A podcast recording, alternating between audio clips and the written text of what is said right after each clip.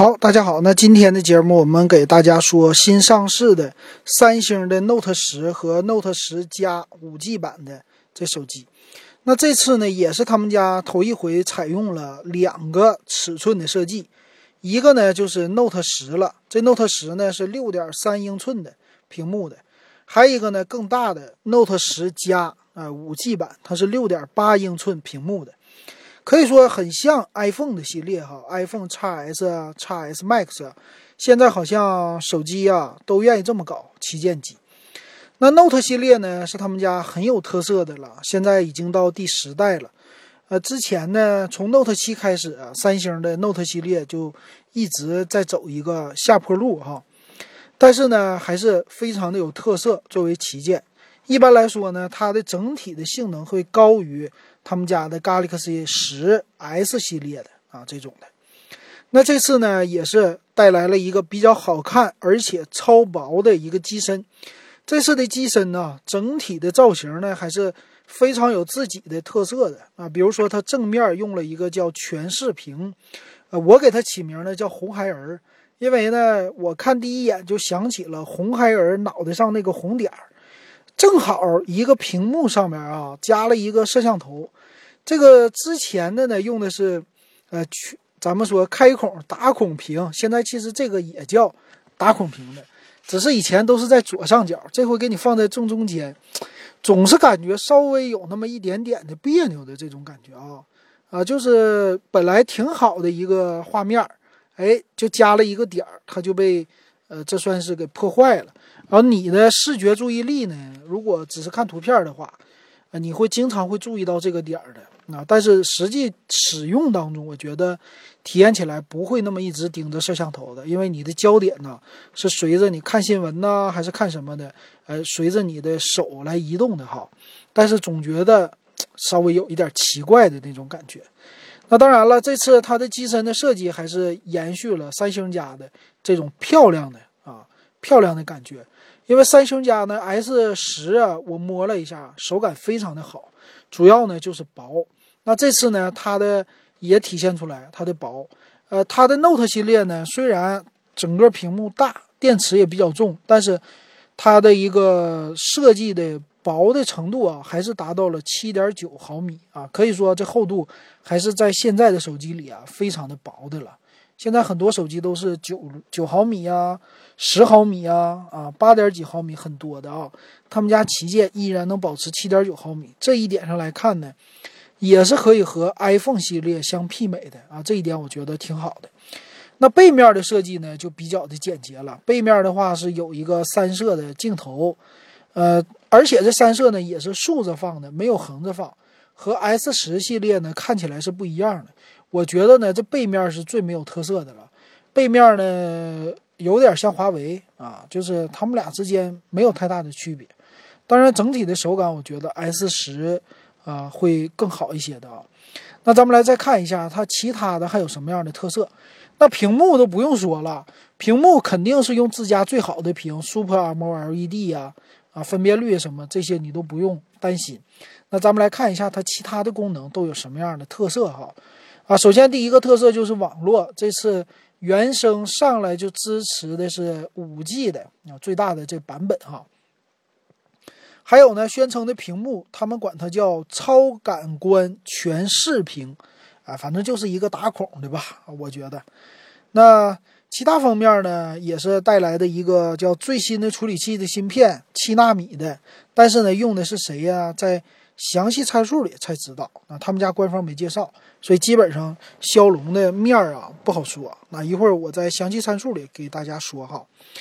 那运行的内存呢，其实和普通的版本都差不多啊。Note 十的版本是八个 G 的，Note 十加五 G 版的是十二个 G 的内存啊。这也算是一个在安卓机领域来说不是特别惊艳的啊，都算是呃已经很多旗舰机都标配的了。但是很有意思的是呢，它的 TF 卡是支持的。啊，这个在旗舰机里边相对来说很少，它支持呢双卡槽的一个设计，双卡槽呢原生有一个卡槽支持 TF 卡，而且这 TF 卡支持到一 TB 的啊这么一个容量，哈，这个还是挺吓人的。但是呢，真正能用到一 TB 的人不多啊。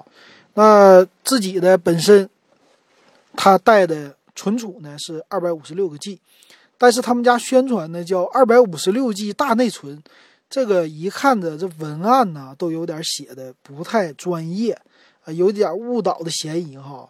我们知道内存呢就是八个 G、十二个 G，这个呢二百五十六 G 就叫存储啊。这个点上，我觉得呃三星 Note 十整的 太太 low 了，这一点哈不太专业。那其他方面呢？它支持了一样有无线充电的技术啊，两个版本呢，电池的容量不同。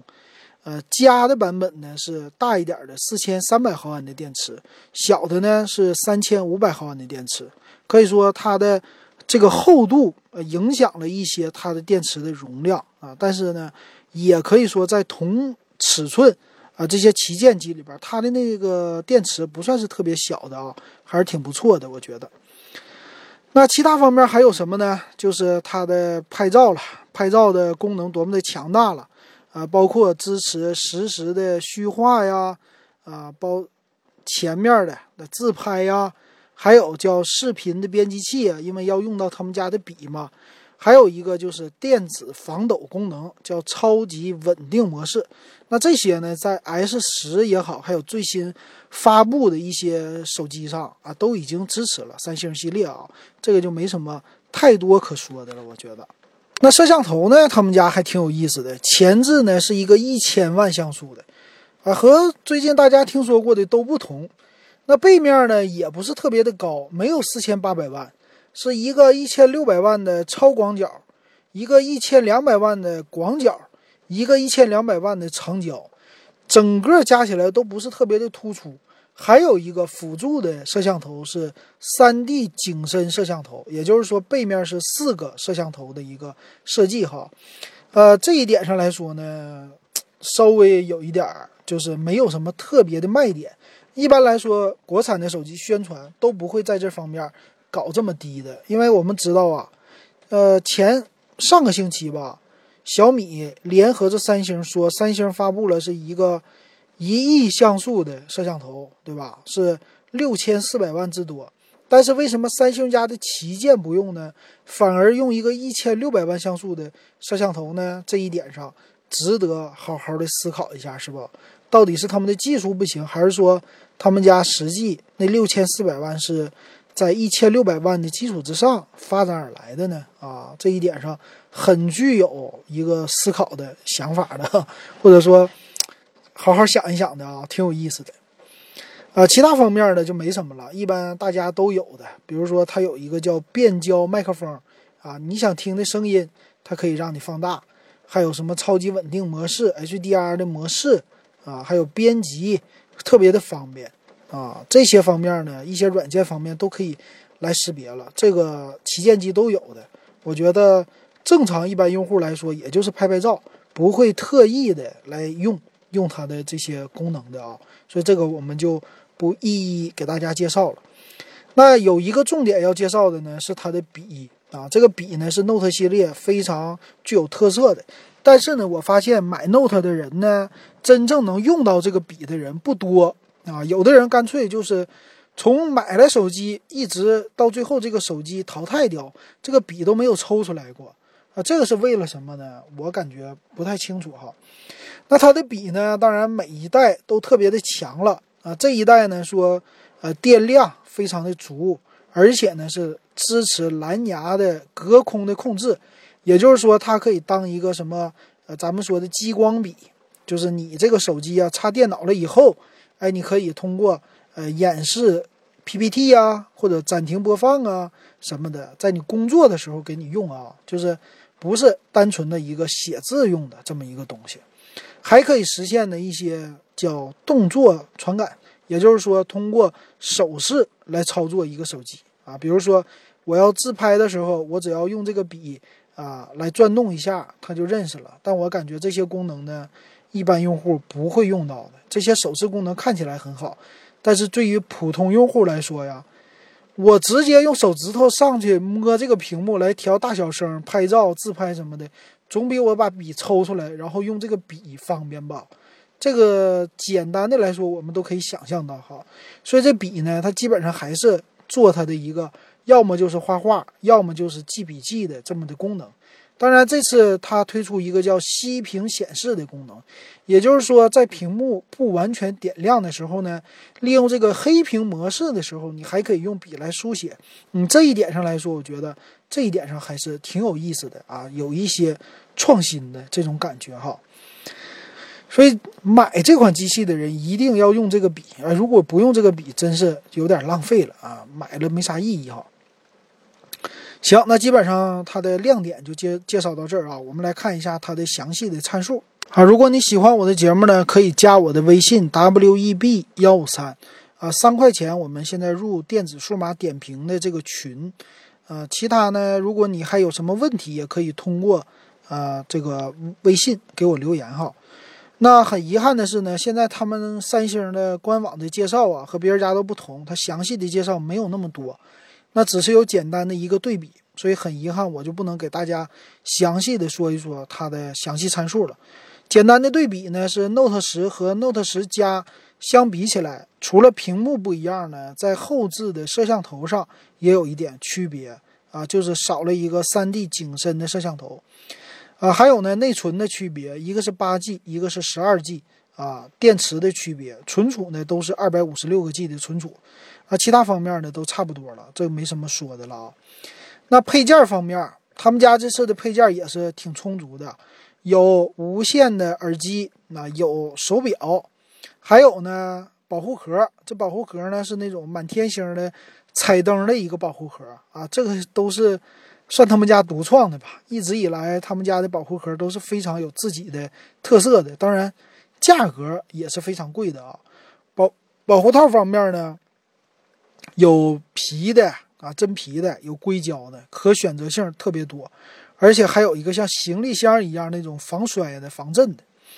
对，说到防摔防震呢，这机器呢，它也支持防水的功能，啊，正常扔在水里都是没有啥问题的啊，挺有意思的，并且也支持无线的充电啊。但是呢，呃，从它的配件看起来，它是没有3.5毫米的耳机接口的。啊，这是它的整个的一个设计，所以看起来呢，这机器啊，这机器我的感觉是好像亮点不是特别的多啊，只是屏幕稍微大一点儿。呃，这个价格呢，咱也再看一看啊，价格呢，Note 十它只有一个存储的版本，呃，八加二百五十六 G 的六千九百九十九的价格，Note 十加呢稍微贵那么一点儿啊，Note 十加还没出来啊，我一会儿给大家说。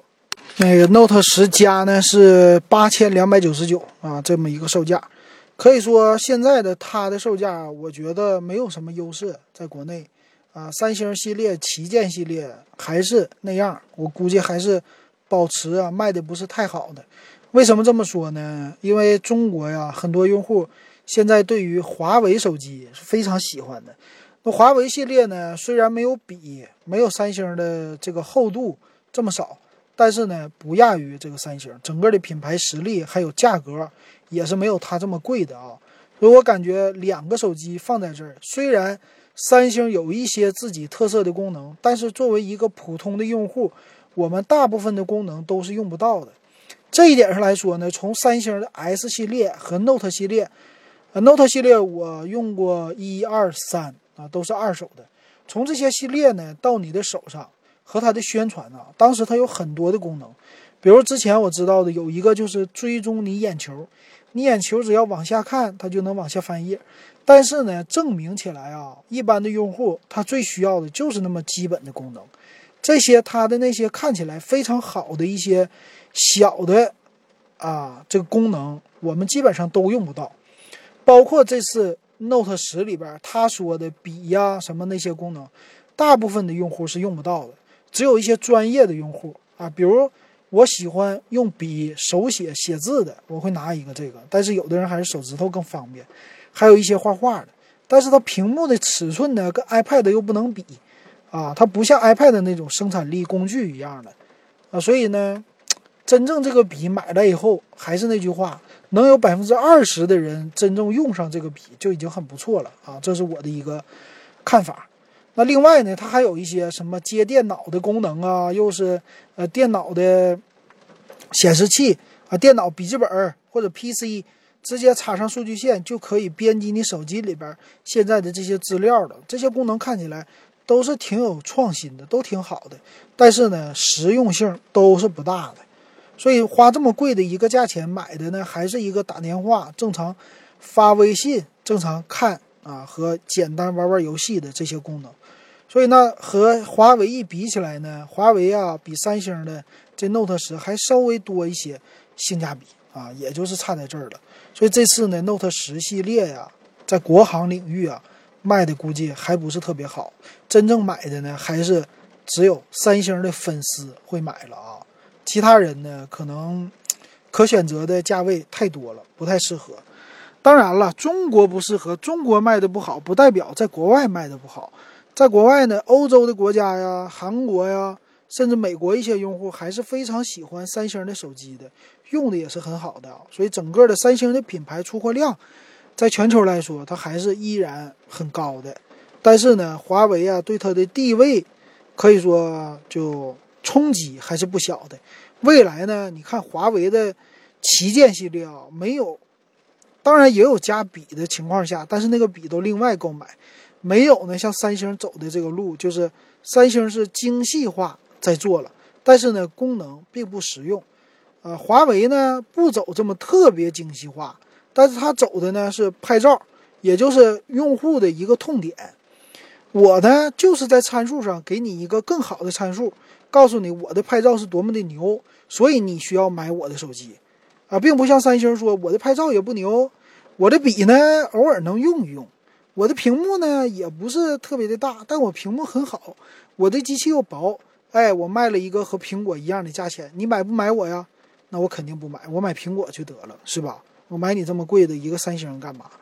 啊，所以感觉不适合国内的一个宣传，这是他们两家的一个区别啊。